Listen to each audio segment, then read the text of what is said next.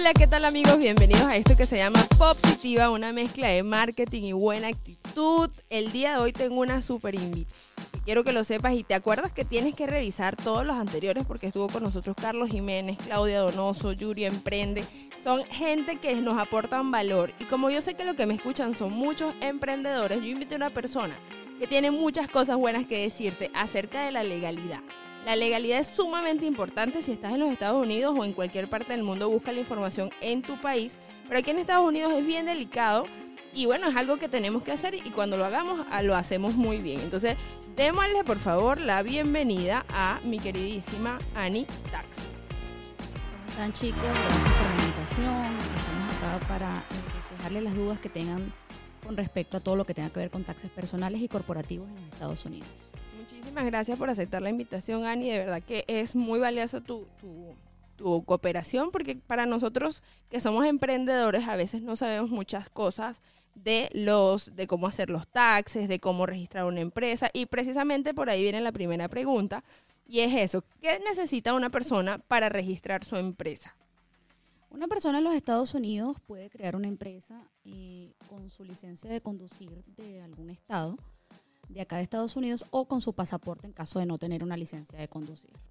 Ah, buenísimo. Y cuando decides qué tipo de, empresa tener, ¿qué te hace tomar la decisión? Veo que hay LLC y Scorp, que son las que yo conozco, tal vez hay más. Pero déjame saber cuáles son esas la, eh, la más recomendada o qué crees tú que, es la, que la persona debería tener al momento de registrar su empresa. Fíjate, existen al menos cuatro o cinco tipos de empresas. Sin embargo, eh, eh a nivel general hay dos, que es la LLC en español, que es la LLC, o una corporación. La LLC es muy parecida a la ex corporation y la diferencia es que la ganancia o la pérdida que ésta genere se va directamente a la declaración de impuestos personal. La corporación eh, se mantiene totalmente separada de lo que son los ingresos personales de las personas que hacen vida allí. Otra gran diferencia entre ellas es que la LLC no puede emitir acciones mientras que la corporación puede emitir acciones y si algún socio decide marcharse, la empresa puede seguir adelante y no debe disolverse, como es el caso de la LLC. Pasa mucho también que las personas tenemos todos la duda, es más, me, meto en ese paquete, que pensamos que los taxes, o, o, bueno, registrar, empezando por la registración de la empresa, necesitas un dinero, un capital inicial. ¿Cómo se maneja eso aquí en los Estados Unidos?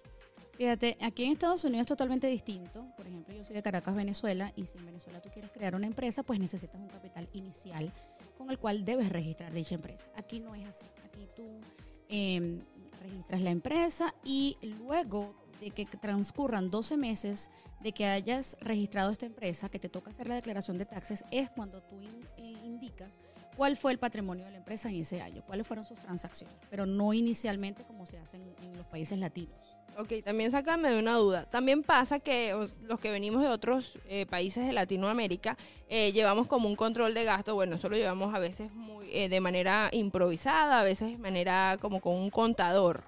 O sea, el, el, deber ser en Venezuela, por ejemplo, yo tenía mi contador que me llevaba todo eso. Aquí yo veo que la gente no lo hace mucho, entonces que me da muchísima curiosidad, no sé si es lo normal o, o hay, hay, hay, cosas que deberían cambiar o cuéntanos tú qué es lo que hay que hacer. Ok, ya, formé mi empresa, ya tengo, yo vendo y por Square me pagan, no sé qué, y después, ¿qué pasa ahí? Después de que me pagan, ¿qué pasa? ¿Cómo con los taxes? Fíjate, es depende, porque cuando una empresa inicia hay que cuidar sobre todo los gastos de la empresa. La empresa está iniciando y quizás en ese momento la empresa no tiene el músculo financiero suficiente como para pagarle a un contador para que te lleve la contabilidad de forma mensual. Lo puedes hacer tú. Hay formatos básicos en el Internet donde tú puedes ir llevando el control tanto de los ingresos como de los egresos y al final del año la ley en Estados Unidos te permite que tú le entregues al contador una relación, un estado de ganancias y pérdidas con el que se va a luego realizar la declaración de impuestos. Es totalmente válido. Solamente tú tienes que firmarlo y el contador simplemente va a traspasar esa información a la declaración de impuestos. Lógicamente te dará algunas recomendaciones si ve que algo no está correcto, pero puedes hacerlo así mientras que la empresa va tomando el músculo financiero para luego pasar a que un contador como tal te lleve la, administración de la empresa. Ok, entonces aquí empieza, yo sé que hay como un rango de tiempo en donde la gente empieza a hacer sus taxes. Y bueno, la mayoría lo hace entre más pronto lo hagas, más rápido recibe el reembolso. Pero no todo el mundo recibe el reembolso, ¿verdad? No, porque eso tiene que ver eh, entre la cantidad de personas que hacen vida dentro de una declaración de impuestos. Hablando, por ejemplo, en una declaración de impuestos personal, Si eh, tú eres una madre soltera y tienes un hijo, pues lo más seguro es que depende a tus ingresos, recibas un reembolso de parte de la IRS por el child credit que representa al niño. Pero todo va a depender a los ingresos que su representante declare, los ingresos y los gastos. Ok, eh, puede ser, o sea, si yo ya, ya saliéndome de emprendedor, yo trabajo para una empresa, entonces a mí me deberían dar, como me imagino, algún formulario, alguna cosita. Y si aparte de eso, porque pasa mucho, de hecho, varios de mis clientes le pasa igual, que ellos empezaron trabajando en una empresa normal, o sea, como trabajador de esa empresa, y alternaban con su emprendimiento, vendiendo tortas, eh, camisas personalizadas. es totalmente válido, fíjate, la declaración de impuestos personal te permite, las formas generales son la W2, ¿ok? Que esa te la emite el empleador para el que tú trabajes. La W2 no es más que el resumen de un formato que se llama W4 que la persona llena cuando inicia eh, sus labores en esa empresa. Esta empresa está, eh, debe retenerle impuestos y ese impuesto deben enterarlo a, a la IRS todos los meses o todas las semanas, como sea el método de pago que tú tengas. Ese formato al final del año, cuando ya estamos incluso en fecha, todos los empleadores debemos emitir esos formatos a nuestros empleados antes del 31 de enero. Entonces, todo aquel empleado que haya estado en una empresa va a recibir ahorita una W2. Con ese formato es que tú vas a hacer la declaración de impuestos. Ahora, existe también un formato llamado 1099, que es el formato que le corresponde a los contratistas independientes. Quizás prestas servicio para alguna empresa y te pagan por esa vía.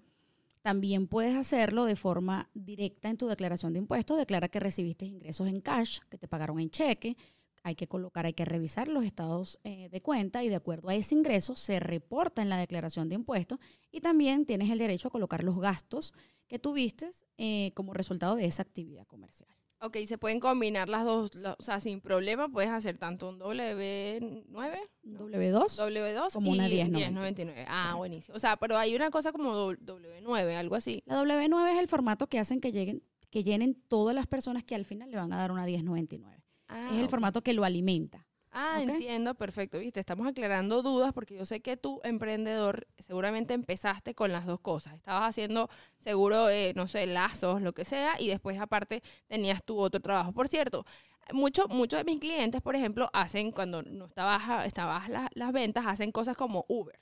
¿Cómo se, con Uber o Instacar o eso, cómo se integra eso ahora en tus taxis? Fíjate, los que no saben todo este tipo de empresas como Amazon, Uber, Lyft, Instacart, DoorDash, ellos le van a emitir una 1099. Cuando las personas aplican en línea con las aplicaciones, ellos deben colocar sus datos de impuestos, ya sea el EIN que pertenezca a una empresa o ya sea su número de Social Security. Al final del año, ya estamos incluso en fecha, de esta semana a la semana próxima, van a recibir un email de parte de estas empresas donde le dice, eh, dele clic aquí y entonces descargan la forma 1099. Con esa forma es que ellos tienen derecho a declarar sus ingresos, pero también eso les da derecho, por medio de una forma que se llama Schedule C, o en español Schedule C, que puedan colocar todos los gastos que tuvieron, ya sea de millas de los carros, la gasolina, los servicios del vehículo, todos los gastos que tuvieron con respecto a esa actividad pueden reportarlos allí. Ah, por eso es que también te piden eso, el millaje. ¿Cuánto es importante tomar eso en cuenta? ¿Cuántos tenías en millaje en enero del año pasado hasta ahorita y más o menos sacaba un cálculo? así sí, eso lo hace el software automáticamente. Ah, maravilloso. ¿Ves que cosas que no sabemos? Por eso tenemos que buscar expertos como Ani, que por cierto la pueden seguir en las redes sociales. Cuéntanos, Ani, ¿dónde, dónde te podemos ver Fíjate, eh, tenemos dos cuentas. Tengo la mía personal donde siempre trato pues de, darle recomendaciones a las personas, que aparezco como arroba Ani Ovalles, A-N-I y latina, Ovalles con B de Víctor y doble L. Eh, y también el otro Instagram es Financial Service for Your Life. Mm, estamos tratando allí de darle recomendaciones a las personas, no solo de taxes, eh, recomendaciones de inmigración, beneficios que pueden obtener del sistema que quizás no lo saben y que no les van, eh, en ningún momento les va a perjudicar. Ok, qué maravilla, porque esa información es vital, porque eh, entre más información, menos incertidumbre, que es lo que hay muchísimo. Le tenemos demasiado miedo al IRS, pero le tenemos miedo es porque no sabemos. Y bueno, obviamente las consecuencias de no conocer la ley no te exenten del... algo así es que dice sí, no, no, no estás exento de la multa o de cualquier falla que puedas tener. Por eso es importante. De hecho, me gustó mucho conocer a Ana porque yo tenía, Ani, perdón, este, porque yo tenía una persona que me ayudaba, pero, o sea, me hacía los taxes, pero no me daba información. Yo solamente sabía que mi, ese, después me llegaba el cheque.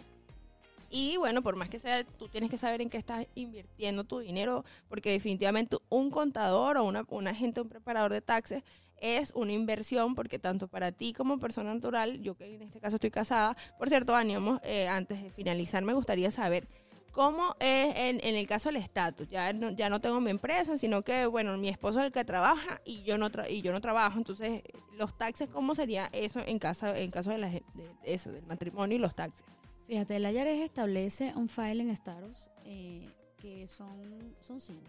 ¿ok? El primero es soltero, el segundo es casado, faleando juntos, porque si viven juntos, esa es la forma en que deben enviar los taxes.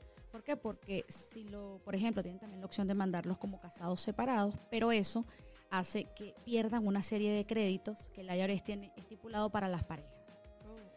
Entonces es importante que las personas pues detecten bien cuál es el estatus que más les conviene y que se adapta a cuál es su real situación en su momento. Si por ejemplo estuvieras casada fuera de tu caso, pero estuvieras separada de tu esposo en direcciones distintas, entonces sería distinta la forma en que tienes que falear los taxes. Ah, claro, sabe, me imagino que, que así sea que estén en proceso de divorcio, por ejemplo. En el proceso de divorcio están casados, pero separados.